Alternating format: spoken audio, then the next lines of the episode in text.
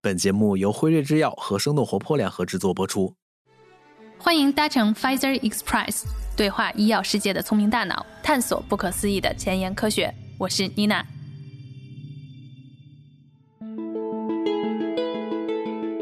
嗨，大家好，欢迎收听 Pfizer Express，我是妮娜。当药品监管机构决定在批准或拒绝一款新药的时候，最重要的考量依据就是药物的安全性和有效性，我们俗称啊新药研发中的金科玉律。然而呢，在药物研发全球化的时代，开展一个全球性的药物研发项目十分具有挑战性。其中一个难点啊，就包括了种族差异。在我们日常的生活当中，我们很少去思考一款药物在不同的国家地区上市，是不是会因为各地区的种族差异而影响药物的一些疗效性、安全性、用药量以及给药方式。那本期 Pfizer Express 的话题呢，我们就会围绕因种族差异而有针对性的开展一些探索性的临床实验的药理研究，以及确认性的一些临床实验，究竟都会包含哪些步骤。以及我们还想再探讨不同国家监管机构在接受国外临床试验数据时都有着怎样的规定和要求，其背后的考量因素有哪些？还有一个啊，就是我自己的一个好奇心：不同种族在接受同一款药品的治疗当中，会出现哪些维度上统计学上的真正差异，以及会不会有一些有意思的发现呢？那我们就先来认识一下本期的嘉宾，他们都来自辉瑞中国研发中心。那第一位呢，就是来自于我们。临床药理团队的负责人 Peter 刘，Hello Peter，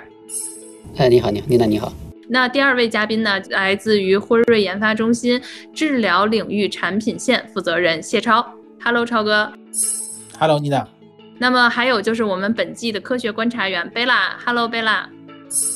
，Hello 大家好，我是贝拉。那正如啊，我们今天的这个主题来讲，我们是想围绕着种族差异去说一说，我们如何现在去做这种全球性的一些临床试验。那我们不如先请超哥帮我们介绍一下吧。如果是以开发一款全球化的药物来讲，我们简单的一些流程会有什么？其中会面临什么样的一些挑战呢？那其实，呃，大家知道，对于一个药物开发，大家可能都听说过几个词，呃，例如就是高投入、高风险和长周期。那简单的来说，就是说药物研发基本上可以分为三个大致的阶段。第一个阶段呢，就是药物发现阶段。那第二个阶段呢，就会是呃药物进行临床前的一个研究，之后呢就会进行到临床实验的阶段。那三个阶段，每个阶段都有不同的目的。在药物发现阶段的话，其实我们主要是发现某一种疾病它和这种疾病相关作用的一个靶点。例如，我之前疫情的时候，我们有这个 COVID，然后我们这个需要确定。治疗 COVID 的这种疾病，它的这个靶点是什么？那这个就在这个阶段进行。之后呢，我们就会进入到呃临床前的一个药物研发的一个阶段。那在这个阶段呢，我们可能重点关注它的一些药效学，包括一些体内啊、体外的一些数据的收集。然后呢，包括 DMPK，就是药代动力学的一些呃收集。然后呢，也要考虑这个药物的临床前的一些安全性，包括它的一些毒性。然后呢，同时我们也会做呃药学的一些准备，包括它的这个原料药啊或制剂的一些准备。之后呢，我们就会。进入到临床阶段，临床阶段通常大家都知道有一期、二期、三期，有一些药呢还会有一些四期的研究。如果都成功的话，那就会呃这款药我就可以上市。所以呃综合看来，这整个的一个流程会是一个比较漫长的流程，然后会有很多的投入，花费大量的金钱。然后呢，这个也是一个高风险的一个过程，因为很多药物从实验室到最终的上市可能是呃万里挑一，然后整个周期也会变得比较长。那这个呢，就是一个基本的药物的一个研发的一个流程。对，看超哥就说这么久，我们就知道，真的是一款药物从一个化合物啊到真正能走出来上市，是一个漫长的一个流程。那按照我们原来来想的话，最早的一些呃实践方式，可能是一款药物在单一的国家上市。与此同时，我们今天的主题就是说，那它如果要在其他的地区或者是国家去上市，它还会需要走哪些的流程呢？按照我们非常传统的一些经验，超哥您这边可以分享一下吗？呃，对，假如是一款药物在呃某一个地方已经上市了，那我们可能通常会做一款桥接实验。那在这里先简单说一下，什么叫桥接实验？所谓的桥接实验，就是说某某一种药物在一个地区呃获批了，要想将这款药物带到呃另外的一个新的一个地区呃进行上市获批，那我们需要在这个新的地区同样去检测这个药物的这个安全性和有效性，从而能够达到在这个呃新的地区上市的这么一个目的。那我们通常呢会把这个实验叫做一个桥接实验。那呃由于之前的一个呃中国药物审批的一个历史原因吧，呃，我们很多时候呃会做一些呃桥接实验，完成中国的一个注册。那在考虑桥接实验的时候，我们不得不考虑的一点就是呃种族差异。那我们也会在桥接实验的过程中去做一些呃优化的临床实验的一些设计，包括我们可能会设计一些单臂的一些实验啊，一些小样本的一些随机对照啊，然后并且把整个的一个治疗周期呃或者随访周期进行一个适当的一个缩短。那这些都是我们在做桥接实验可以做的一些呃优化临床实验方案的一些手段。对，那当我们其实看到这个在做桥接实验的时候，其实里面有一个就是引发了我的好奇心。它当时的定义是这样子说：决定桥接实验种类的时候，其实我们首先要分析药物的种族敏感性。那接下来这个问题，其实我想问问 Peter，就是说我们什么叫种族敏感性？然后以及啊，为什么在设计桥接实验的时候，我们首先要关注的是这个维度呢？其实关注种族敏感性，首先咱们得先关注一下种族。其实对于种族这个词呢，两个字，一个种，一个族。种是人种，族是族群。然后种族因素呢，它是跟种族相关，是民族或者人民，它是根据共同的特征或者生活习惯聚居在一块的一个大规模的人群。它种族的定义不仅包括民族文化，还有遗传学的定义。呃，我们在关注种族因素的时候，会关注它的内在因素和外在因素，就是根据 RCC 五这个指导原则，它会有更多的一些种族因素的相关的信息。比如说，包括它的内在因素，包括一些遗传学的，包括一些性别呀、身高体重啊，还有种族啊、代谢的基因多态性啊，啊，还有一些生理或者病理的因素，包括不同的年龄、不同的肝脏、肾脏的功能，还有心血管的功能，还有疾病的一些特征。另外，还有一些外部的环境的影响因素，比如说气候啊、日照污染，还有文化、社会教育，以及语言、医疗措施，这些都会影响它的。用药的一些习惯呀，用药的一些依从性，所以所有的内因和外因结合在一起，才会整个的影响不同种族之间的用药的习惯，或者是药物产生的治疗的效果。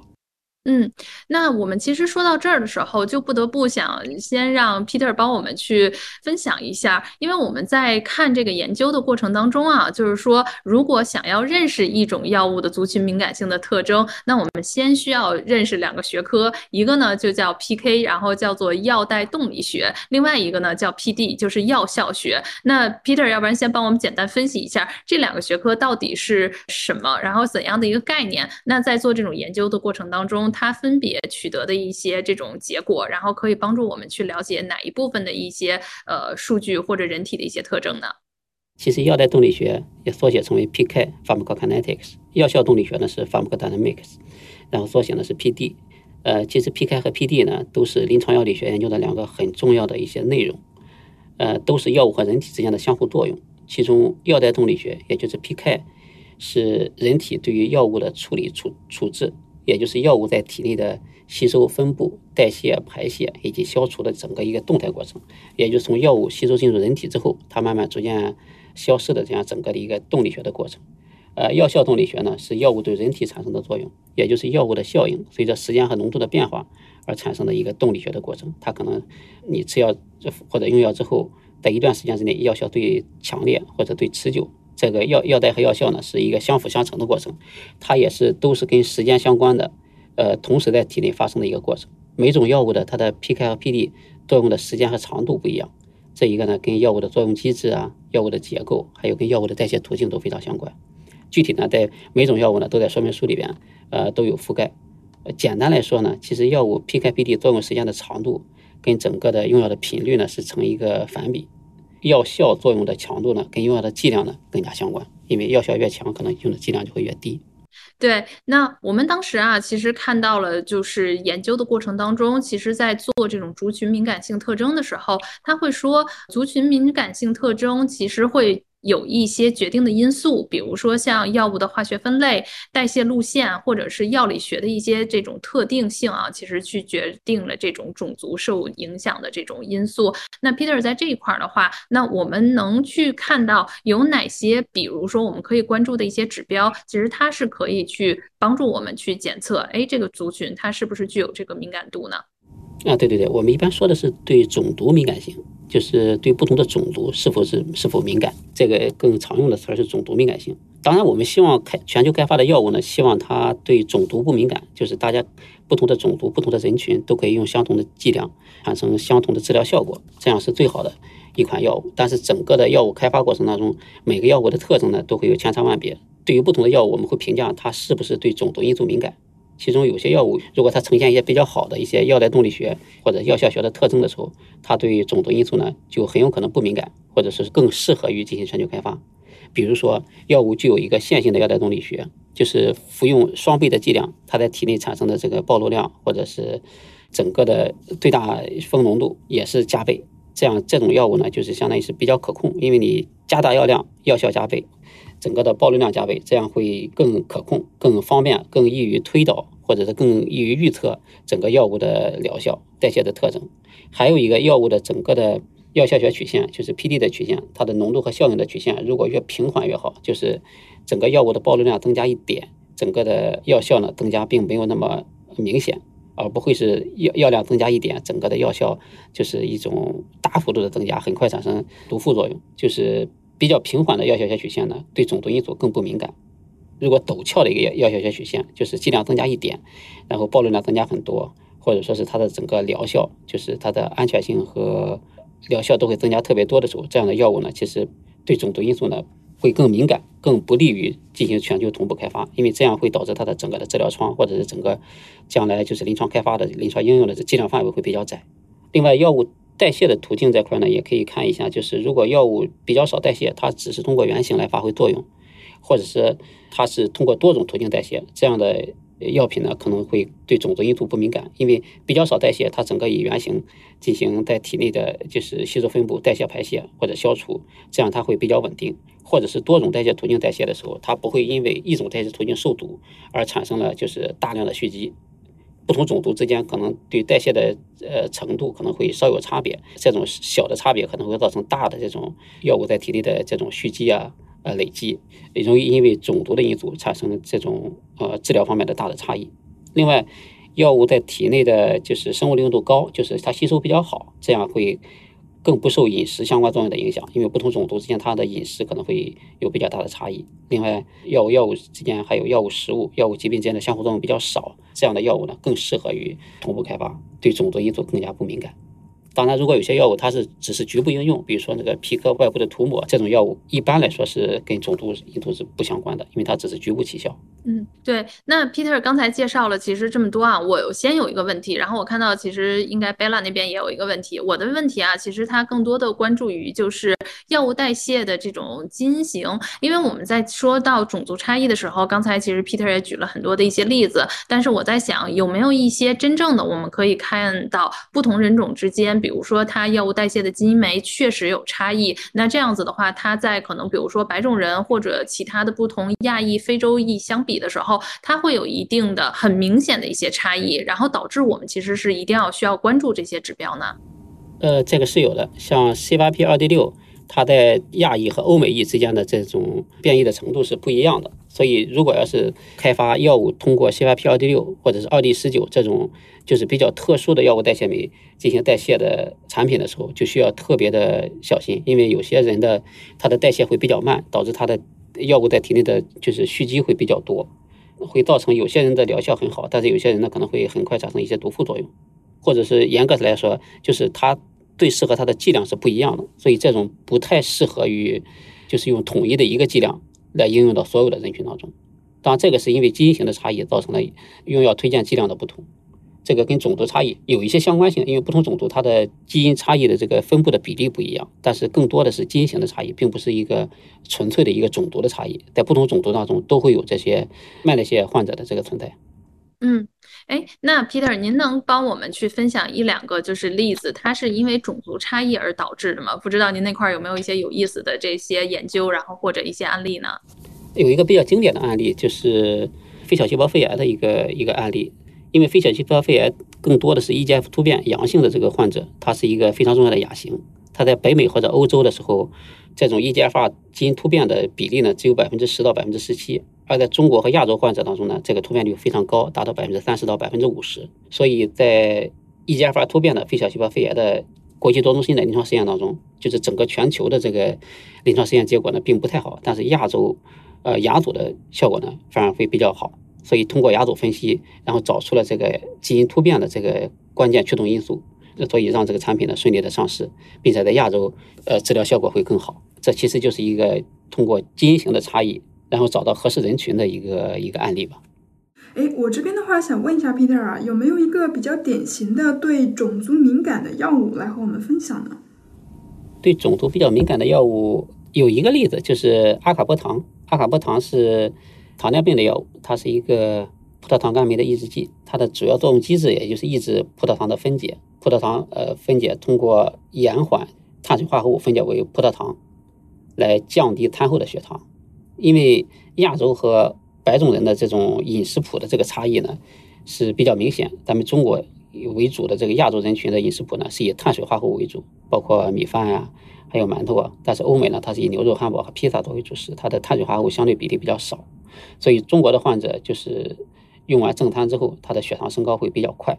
然后口服这种阿卡波糖之后，可以抑制葡萄糖苷酶，从而使碳水化合物分解为葡萄糖的时间呢延长，相当于是。减缓了，或者是压低了餐后的这个血糖的峰浓度，非常有利于就是餐后血糖的控制。这个阿卡波糖就是一个比较典型的例子，就是在中国患者的应用会更加的广泛，或者是更适合中国的患者。嗯。那既然我们刚才就是聊到这么多一些案例也好，然后包括我们看到一些因为代谢酶基因这种类型，然后最终呢其实是会有一些根据研究结果做出的一些药量或者剂量上剂型上的一些变化。然后那 Peter，我们想知道，既然种族差异研究这么重要，那现在的多种族的这些研究在整个的全线的新药开发当中，它会贯穿在哪些环节吗？然后那我们针对这些种族差异。会进行什么样的一些特殊的一些研究开展吗？呃，我觉得对于种族的这个差异、潜在差异的这个这个评价是贯穿于新药研发的始终的，因为特别在新药开发的早期的时候，整个临床前阶段的时候，就会研究药物的作用靶点、它潜在的拓靶效应，还有它的代谢途径，这些所有的研究呢，也是为了确定是否有种族相关的这种差异的可能性，所以为后续的临床实验开展呢提供一些重要的参考信息。刚才超哥提到的，就是一期和二期临床试验阶段，就是会研究在少量的受试者当中，包括健康受试者或者是患者当中，会研究药物的代谢以及它的安全耐受性，来查看就是药物的剂量反应，呃是否有差异，特别是不同种族、不同人群之间的剂量反应是否有差异。这也是为后续的能够同步加入全球国际多中心临床试验做好一个铺垫，能否使用相同的剂量加入全球化的国际多中心临床实验。另外，在三期当中呢，因为会同时入读各个国家地区的人群，所以在三期临床实验当中，采用相同的实验方案，采用相同的入读排除标准，还有相同的治疗方案，会更加明确的判断在不同的人群、国家地区，它的有效性和安全性是否具有明显的这种差异。呃，另外在上市后，也就是非四期临床实验的时候，有些国家和地区呢。它的药政当局会需要补充一些数据，所以这些需要补充数据的这些国家和地区呢，就会联合起来，共同开展一个上市后的研究，这样更加有效的利用公司内部的资源，获得更多的就是上市后的数据，来支持整个的药品的开发或者是上市后研究。那 Peter 刚才帮我们其实梳理了一下，就是大致种族其实研究一直贯穿我们临床研究的始终。那因为大家知道超哥嘛是这个产品领域的负责人，超哥可不可以以一款比如说特定的产品，然后举例帮我们去看看，如果这些新药有全球开发的计划，那我们应该怎么样在提前可能是不是就开始考虑了各地区之间的一些疾病的差异、环境的差异，包括刚才我们所说到的一些临床。以及一些药代或者药效动力学的差异呢？对，其实，在我的职业生涯中，有两个例子，我觉得对我来说印象比较深刻。那第一个呢，是一款关于治疗非酒精性脂肪肝的一款药物，呃，我们俗称为 NASH。那这款药物呢，其实，呃，它大家知道，这个非酒精性脂肪肝很多时候是和呃饮食紧密相关的。那这款药物在进行全球同步开发的时候呢，其实我们就提前的和我们中国的监管机构。呃的老师进行了沟通，那老师其实，在那个会议上就明确的跟我们提出了一个要求，就是说我特别希望能够看到在中国大陆地区。我们的饮食环境下，呃，这款药物这个这种疾病的时候，病人的他的一个呃 PK profile 就是 PK 的一个一个参数的一个情况，他说的很明确，就是说因为这款疾病是和整个的一个当地的人的饮食环境相关的，所以在考量的时候必须呃要考量这一部分的内容，就是在全球同步开发的时候，那这是一个例子。那另外一个例子其实也是比较有意思的，就是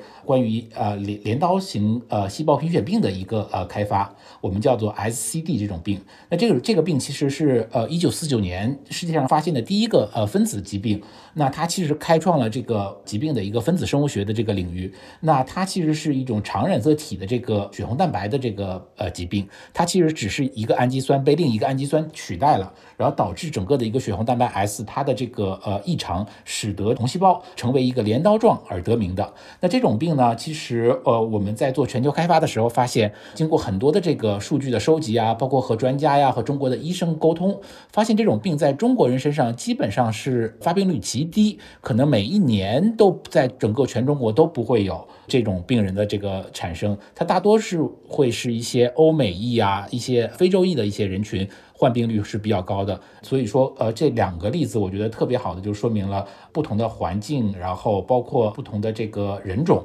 其实对于药物开发的时候都是需要同盘考量的。嗯。哎，第二个例子还是挺有意思的，就是说，还真的有一些疾病，可能它就在特定的可能人种上，它才会去患病。这个还是真的让我们大开脑洞啊。那其实我们也想问一个问题，我们刚才看到了，应该是有很多的一些区别，但是另外一个呢，我们常常也听到一个概念，就叫做药物的这种应答率。那我们也知道有一些叫平均应答率，Peter 这块可不可以帮我们去看一下？就是在这种应答率来讲。的的话，有没有一些具体的例子可以是说，哎，是不是哪一些的药物在亚洲人身上的平均应答率更好？然后哪一些在欧洲人种平均应应答率好？会有这样子的例子吗？呃，我自己本身其实没有特别找这样的例子，但是其实，在每一个大型的国际多中心临床实验当中。对于呃应答率呢，其实多少都会有些差异，它两个数据不可能完全一样。但是我们看到应答率不同的时候，更多的要看一看是否具有就是统计学的差异。因为在咱们看就是关于国际多中心临床实验桥接实验或者说是数据桥接的时候，我们要看整体的趋势是不是一致，是不是具有统计学的差异，是不是具有临床治疗上的差异，这个我觉得是更加重要的一个点。嗯，哎，那我聊到这块儿就不得不问一下，因为刚才其实，在我们的对话过程当中，我们已经提过了，它其实是有两种实验。第一种实验是最开始超哥帮我们去普及的一个叫做桥接实验嘛。那后面其实我们又听到了一个叫国际多中心化临床实验。那我们能说一下这两种实验，它是一个，比如说是一种衍生，然后是一种发展的一个状态吗？还是说它其实相互之间没有任何的一些交集呢？超哥这块能帮我们去。去看一下国际临床多中心实验，它是从什么时候开始的？那它跟桥接的这种实验来讲的话，它互相的关系是什么呢？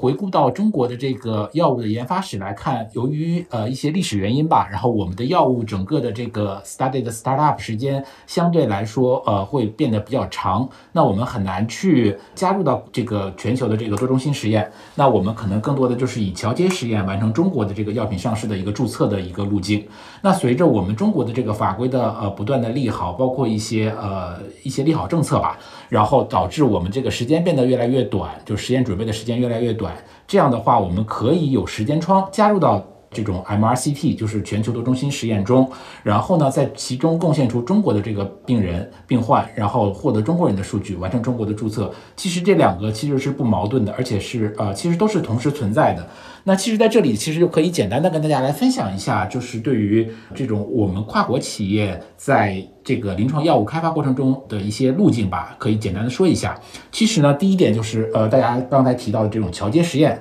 然后完成这个注册。这是以之前的常用的一种模式。之后呢，还有一种模式，就是说，哎，我们会做一个一期的一个 PK 的实验，然后再加入 pivotal study，就是关键性的一些研究，然后完成中国的注册。这是第二个路径。第三个路径就是现在呃越来越多的跨国药企呃想采取的一种方式，就是说我们从早期就开始加入全球的这个实验，从一期就开始。然后加入它的二期，然后再加入三期，就是从头到尾一直都加入 global 的这个呃实验，完成中国的注册。那基本上这个就是呃现在跨国药企在中国完成的这种呃临床开发路径的呃三种主要的一个方式。嗯，哎，我这里面有看很多专家一些讨论啊，就是说，呃，可能认为桥接试验它无法解决有关普遍性的一些问题，所以呢，从就是九十年代后期到二零一七年之间，其实 ICH 的演变已经表明了，他们可能会觉得桥接试验它并不是一种更多的理想方案。那么这样子其实也会提高这种开发的效率和同步全球的获批，所以大家更多的去推广了。刚才超哥。为我们介绍的这种国际多中心临床实验，那我想问问，就是呃，Peter，您怎么看？您会同意这样的一个说法吗？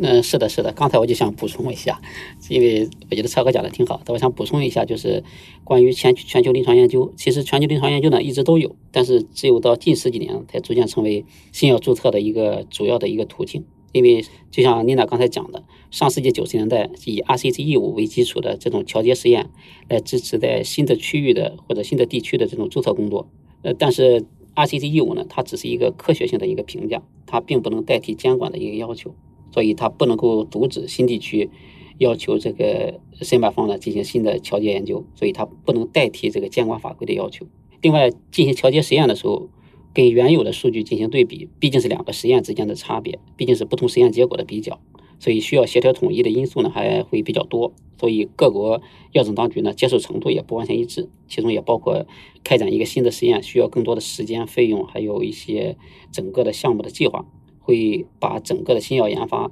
时间会拖得更长，费用会更高。所以近十年吧，就是 MRCT 作为一个调节策略，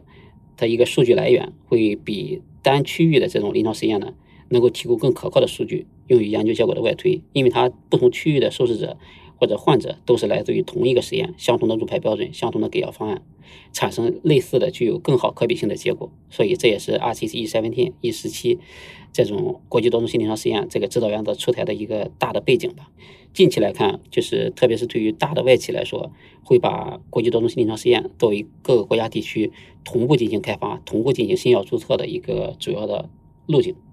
对，那听到这里的话，其实我有一个很好奇啊，就是因为它会涉及到不同国家嘛。但是我们有听说，好像每个国家对于比如说安全性和有效性，它的理解包括先后排序是不一样的。那我们简单的粗暴来看的话，就是很多人会讲说，哎，欧美国家它好像是将有效性会放在第一位，那它可能就不断的会去增加药量，然后到这种容忍极限。然而像一些亚洲国家，比如说像日本，它更加强调。的是这种安全性，那使用一些低剂量，我不知道第一这个说法两位专家怎么看，是不是正确？那第二一个来讲的话，那其实这个又回到我们刚才说的那个问题，就是这种药量嘛，那是不是我同一款产品在不同的欧美国家上市和在日本上市的时候，我就需要根据他们国家的一些政策法规的一些要求，我会要去调整我自己的药剂或者药量呢？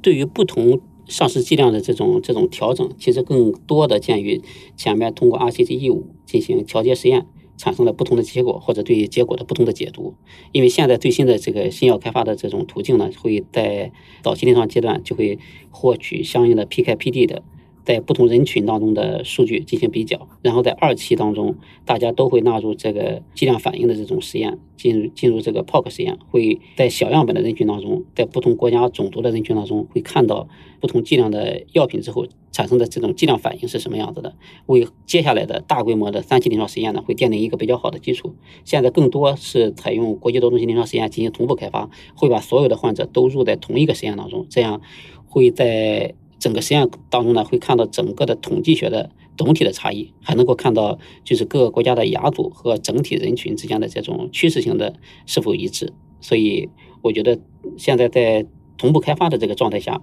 上市获批相同剂量的可能性更高，因为它的整个的比较会更科学、更准确。嗯，就不太会出现我刚才说的那种各个国家之间的一些差异啊。比如说，我们觉得欧美国家可能它就是更多的是会偏重于有效性，然后比如说亚洲一些国家，日本就会偏重于更加强调安全性，对吗？呃，对我我觉得可能就是呃，监管机构都会把安全性和有效性呃这两者，我觉得不是对立的，它他们两个都是需要监管机构去通盘去考虑的啊。然后其实对于某一些特定的一些疾病，可能侧重的点会不一样。例如有一些呃很严重危及生命的一些疾病的时候，它可能会考虑它的这个呃风险获益比嘛，然后可能就会把安全性稍微抛弃一点点吧，我们说，然后可能更多的考虑有效性，因为毕竟要治这个病患的这个生命嘛，所以呃。我觉得是和不同疾病领域也是有相关性的，嗯，看看 Peter 有哪些补充？嗯，是的，是的，就是我再补一个关于肿瘤这方面的一个信息吧。其实你上市的剂量跟将来在市场上常用的剂量是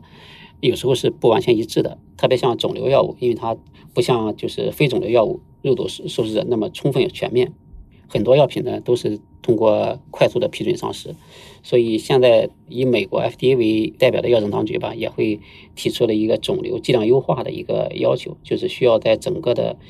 呃肿瘤药物新药开发过程当中，需要进行比较充分的一些剂量优化的一些比较实验，就是相当于用不同的剂量组来充分比较它的有效性和安全性。就是剂量优化整个嵌入在整个新药开发过程当中，不能够简单的通过一个剂量就把它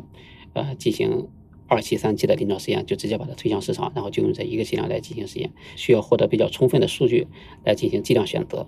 能够我选择一个更加平衡有效性和安全性的一个剂量。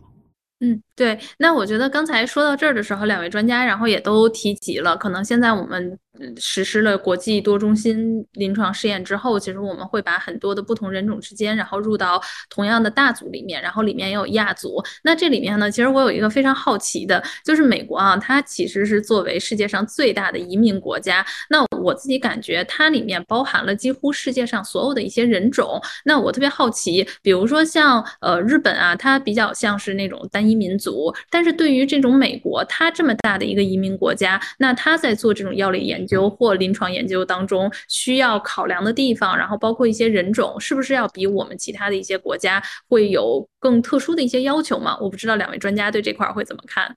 呃，其实刚好在手头上有一个资料，就是说，呃，辉瑞它其实在二零二一年在一个杂志上发表了一个辉瑞 sponsor 的这个临床实验种族的这个分布的情况。那其实，呃，就像您刚才提到的，即便美国是一个多民族的一个国家，那它在临床试验中还是白人占据了一个主导的地位，大约会有百分之八十左右的受试者其实是白人。那对于黑人或者是呃非洲裔的美国人。在整个的临床实验的比例大约占到了百分之十五左右，那其中亚裔就偏少，只有百分之三，那其余的就是其他族裔，就可以看到这个呃美国的这个临床实验的这个种族分布相对来说也不是特别的一个均衡，呃，按照这个人口比例来说，那其实也有一些因为临床实验的这个不同族裔的这个数量的不同，然后导致一些药物没有获批一些案例，我觉得 Peter 可以跟大家分享一下这些案例。大家可能都看到新闻，都看到过，就是咱们国内有一家公司，它的 PD one 在美国上市的时候，那没有获得批准，因为种族差异呢，就是其中一个主要的原因。就是美国的 Oncology Drug Advisory Committee（ODAC） 它给出的一个一个很重要的原因就是种族差异，就是临床实验当中入组的受试者不具有充分的代表性，因为它在关键的三期临床实验当中，百分之百的患者呢都是中国人，超过百分之七十的患者。是男性，所以这样由来自完全来自同一个国家的亚洲患者组成临床实验，这不符合这个 E 十七所提倡的国际多中心临床实验的开发原则，同时也不能够反映美国患者的人群或者是它的种族多样性，所以这个这是一个很重要的原因。当然，FD 呢也提出，要想把这个产品在美国进行开发推向市场的时候，需要在获批前补充额外的临床实验数据，要入组充分的能够代表美国患者的这个人群。这也是一个关于种族差异，或者是对于人种方面的考虑，对于患者人群分布的考虑，对新药开发的影响。嗯，对，所以其实就是看出来了，还是在整个种族差异，就像刚才 Peter 说的，它是贯穿了整个临床研究的一些始终，直到它获批的时候，可能它最看数据啊。那我觉得这一块我们就想要聊聊数据了。我们其实都知道，就是尤其是当这些国家的药监机构，然后去接受境外的这种临床试验数据的时候，那数据是一个非常关键的一个考量。那我们可以先问一下，什么样的临床数据证据链是？完整且清晰的嘛？因为其实我们看到了，不管是在很多的一些条例上，然后包括我们读到的信息，呃，有一条就是说必须是数据链清晰且完整。不知道两位专家是不是可以帮我们分享一下呢？我我的理解是，这种临床数据链证据清晰且完整，就是最简单的就是直接获得的数据，统计学上具有明确结论的数据。然后另外间接获得的数据或者间接进行比较的数据呢，需要没有明显差异的可能性。其实我觉得，关于这种证据链是不是足够清晰可接受，可以根据对临床实验数据接受程度来进行区分。比如说，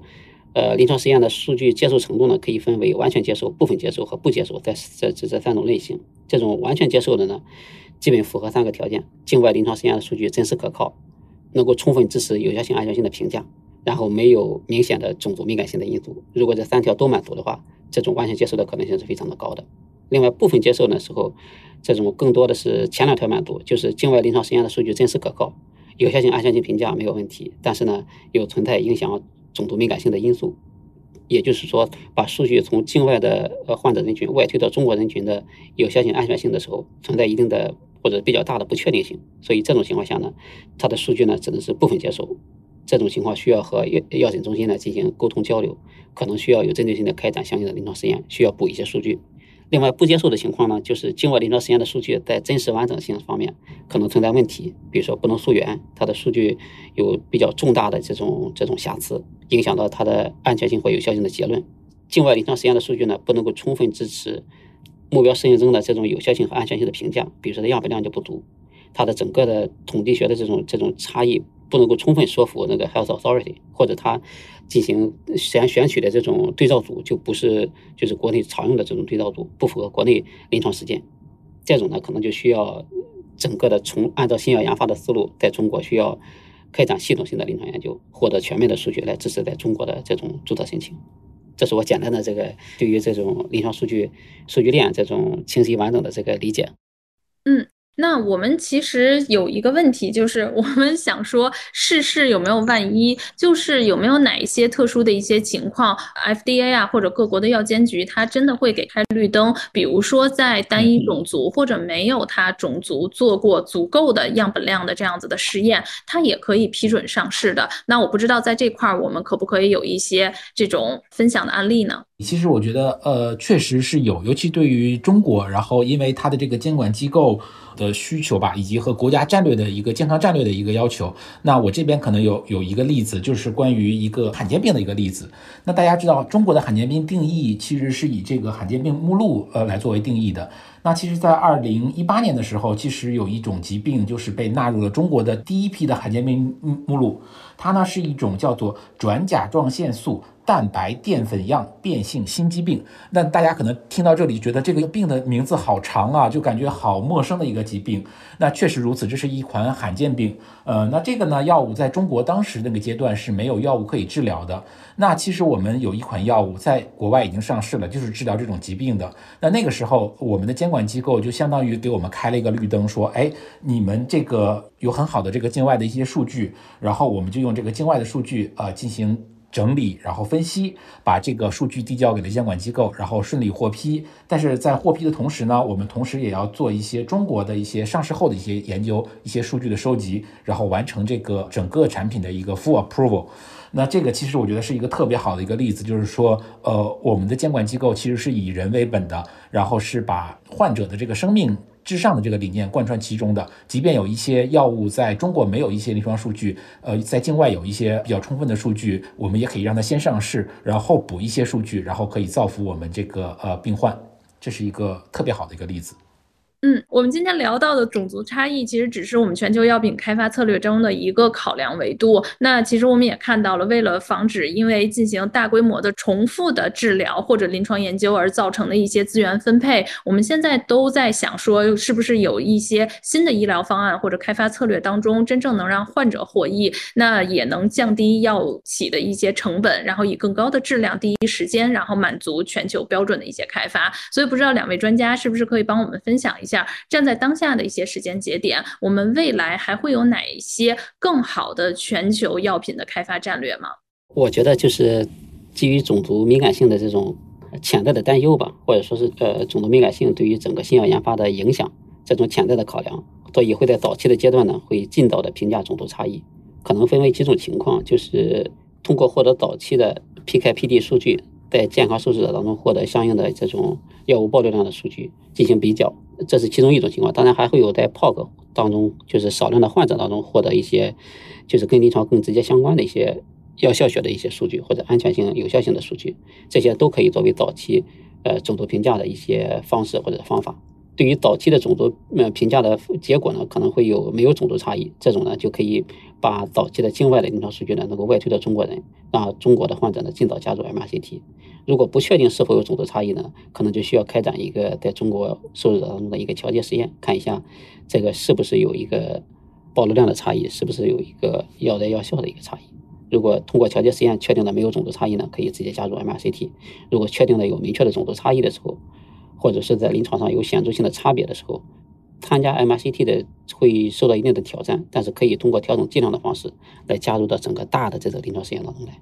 呃，对，其实 Peter，我我没有特别额外的补充，就是说在药物研发的时候，我们要和监管机构保持一个充分的沟通，因为我们现在的很多的一些刚才 Peter 提到的一些方式方法来说，对于监管机构来说是比较有有挑战的。那我们需要去说服监管机构，然后在整个的一个沟通过程中保持呃足够的透明度，然后确保我们整个的一个探讨是基于科学的。然后这样的话，可以以患者为中心，然后呃以临床价值为导向，然后确保能够造福我们病患。现在呢，也是这个药物研发全球化的时代嘛，为了加速全球研发的这个效率啊，是不是所有的药物都能参与这个国际多中心的临床实验呢？通常简单来说，基本上所有的药物都可以来参加这个全球同步开发的这么一个临床实验吧。但其实我们有很多东西需要去考量，或者说是在布局全球同步开发的时候就需要考虑的一些因素。例如在临床阶段，哎，它的那个呃联合治疗，它的这个不同的国家它有不同的这个方式，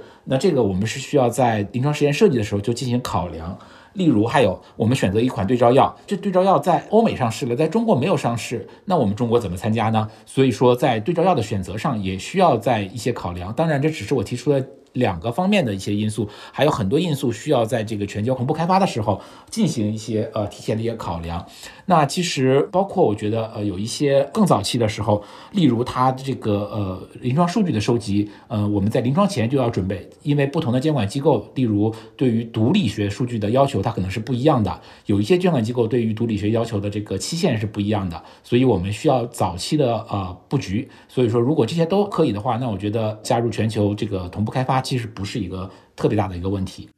嗯，好的，了解了。看来我们是要全面的来考虑这些不同的具体场景的。那么，考虑到全球这些不同区域啊存在的内在呀、外在啊这些因素的差异，还有什么实验实施的差异啦、监管要求的差异啦，那么我们会如何来保证这种国际多中心临床实验一贯的高质量呢？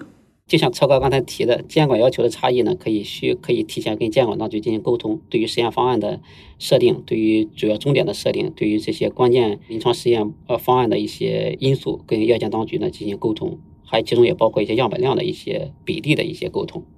这个我觉得跟监管当局进行提前的 align 是一个非常重要的一个方面。另外，具体的临床实验当中呢，超哥其实刚才也提到了，就是不同区域它的疾病定义啊、诊断方法以及对于终点的理解可能也不一样。这种呢，可以通过就是统一的入排标准和减少研究步骤，减少这些差异。呃，另外，不同的地区它的医疗实践和治疗方案存在差异呢，这就需要在临床实验方案当中采用标准化的治疗方案，就是它的伴随的治疗或者是并行的这些治疗呢，需要进行标准化，或者需要经过一定的洗脱期，这样才能让患者进行以相似的状态来参与到临床实验当中来，呃，比较好的进行对比。另外，对整个实验当中的研究者和工作人员呢，也进行标准化的培训，让他们采用尽量相似的这种操作方式方法，减少因为不同区域的研究者的差异带来的这种影响。另外，对于饮食文化还有社会因素这方面的差异呢，可能也会影响到就是受试者招募啊，还有受试者的异同性啊，以及受试者能否长期保留在临床实验当中，这些呢也要采用对应的策略。因为在不同的国家地区，可能都会有一些招募公司啊，或者是就是研究者，他们都会有一些就是合作比较好的一些患者，他们会有一些患者组织啊，可以来帮助。来协调解决这些类似的问题。另外，还有一些受试者对于不同药物的反应，多少受它的内在因素的影响，从而导致了这种区域之间的差异。在这些差异呢，就不仅仅是对实验药，包括对照药和合并用药，可能都会受这种种族敏感性的、体重、年龄这方面的影响，导致它的就是有效性和安全性的表现不完全一样。这些在整个 MRCT 的计划阶段呢，都应该予以考虑，或者说是就会有计划的会做一些压度分析，因为。整个的实验方案统计的这个计划都是提前确定的，不能够看到数据然后再决定进行怎样的分析，都是提前计划好的这种这种关键的这些这些分析。我觉得通过比较好的一个计划，还有一些适当的调整，能够保证整个的 MRCT 的实验呢，采用相同的措施，入组相同的患者。获得具有可比性的一个结果，当然，这个结果的这个统计比较或者关键的统计比较呢，需要 predefine，在实验开始之前就要比较明确，我们要进行什么样的统计，能够关键的终点是什么样子的，需要怎样的组间的这种这种比较，预期获得什么样的结果，这样的结果可以更好的支持就是各个国家地区的这个注册，因为所有的数据呢都是来自于同一个实验，具有很好的可比性。对，Peter 这块儿就把我们绕回到这个燕坤之前跟我们说的，就是统计科学家的重要性了。在设计一款实验的时候，尤其是现在多中心这种临床实验，那他们应该就是发挥了，就是我到底要看一些什么样的东西，我这个临床试验到底怎么样设计啊？我觉得又 call back 了燕坤那一集。如果各位听众还没有听过我们的统计科学家，然后再说一款临床试验到底现在是怎么去设计的，以及真正能够支持临床试验去达到那个终点。我们大家可以去找一找我们那一期的节目啊。那我们其实说到这里面，也想去问一问，因为我们都知道，其实新药的创新不光只是一个创新技术的一个创新，更多的是一个政策上的创新。那我可能先问问 Peter，那对于中国，我们今天如果聊到的是种族嘛，种族差异，那我们现在国家的一些审批的流程，相比较世界上可能在医药方面更发达的一些国家，比如说美国跟日本，呃，我们大概处于一个什么样的一个情？况，那未来还有哪些？其实我们不管是药企也好，或者是我们自己的监管机构，还可以做到更好的一些地区，可以借鉴海外的一些案例呢？嗯，我觉得现在就是咱们的药监的这个政策，在一步一步的在开放，然后制定的越来越多的，就是比较具体的呃一些指导原则，让各个种类的。新药开发呢，都是有章可循，就是有法可依，就是这种具体的这些指导原则，对于整个新药开发具有一个比较明确的一些指导作用。我觉得这是其一，就是现在更多的以科学作为指导，也更加具体的一些方向的一些明确。呃，第二呢，我觉得就是整个的药监当局的沟通的，或者说是新药申请还有批准的这个这个整个流程呢，也逐渐向国际在看齐，特别是新药申请呢，现在是越来越快。然后，如果需要的时候，也可以跟药监当局、跟 CDE 审批中心呢提前进行沟通。我觉得这也是，呃，CDE 越来越开明，越来越把很多工作做在事前，而不是把所有的临床实验做完，把数据拿来到 NDA 的时候再反复的讨论。我觉得从流程上就会对于整个的新药研发会更加的事前沟通吧，或者是充分交流，能够把整个的新药开发的这个流程能够更加科学化。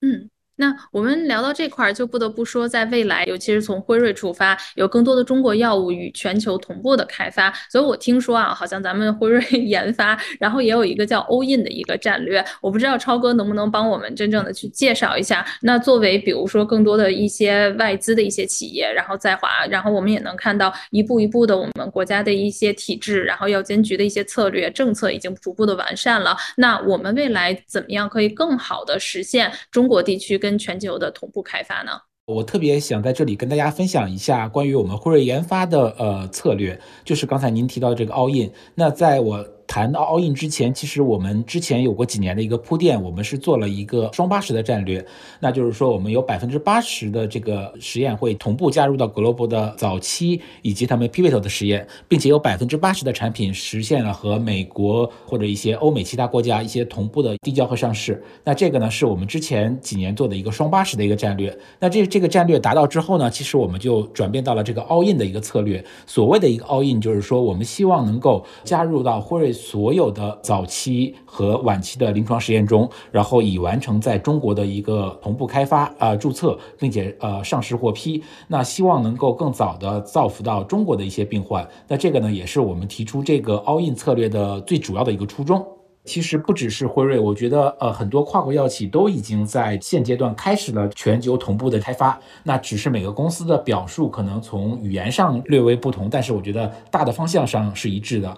嗯，那其实听下来就是一个未来可期啊。那感谢超哥和 Peter，然后做客本期 Pfizer Express。那我们也相信很多听众听完了之后啊，然后会有一些问题，那就在留言框然后跟我们互动，然后我们也看一看大家对于种族差异而开展的临床试验和研究到底有哪些好奇点，然后我们也可以让嘉宾啊酌情给大家回复的。那感谢大家今天的一个时间，我们下期再见啦，拜拜。好的，谢谢，拜拜，拜拜。以上就是 Pfizer Express 本集节目的所有内容，欢迎在评论区与我们交流你的看法，每一条留言我们都会认真阅读。当然，如果你喜欢这期节目，也欢迎分享到你的朋友圈、微博、即刻或者其他的社交媒体平台。我们下一集再见喽，拜拜。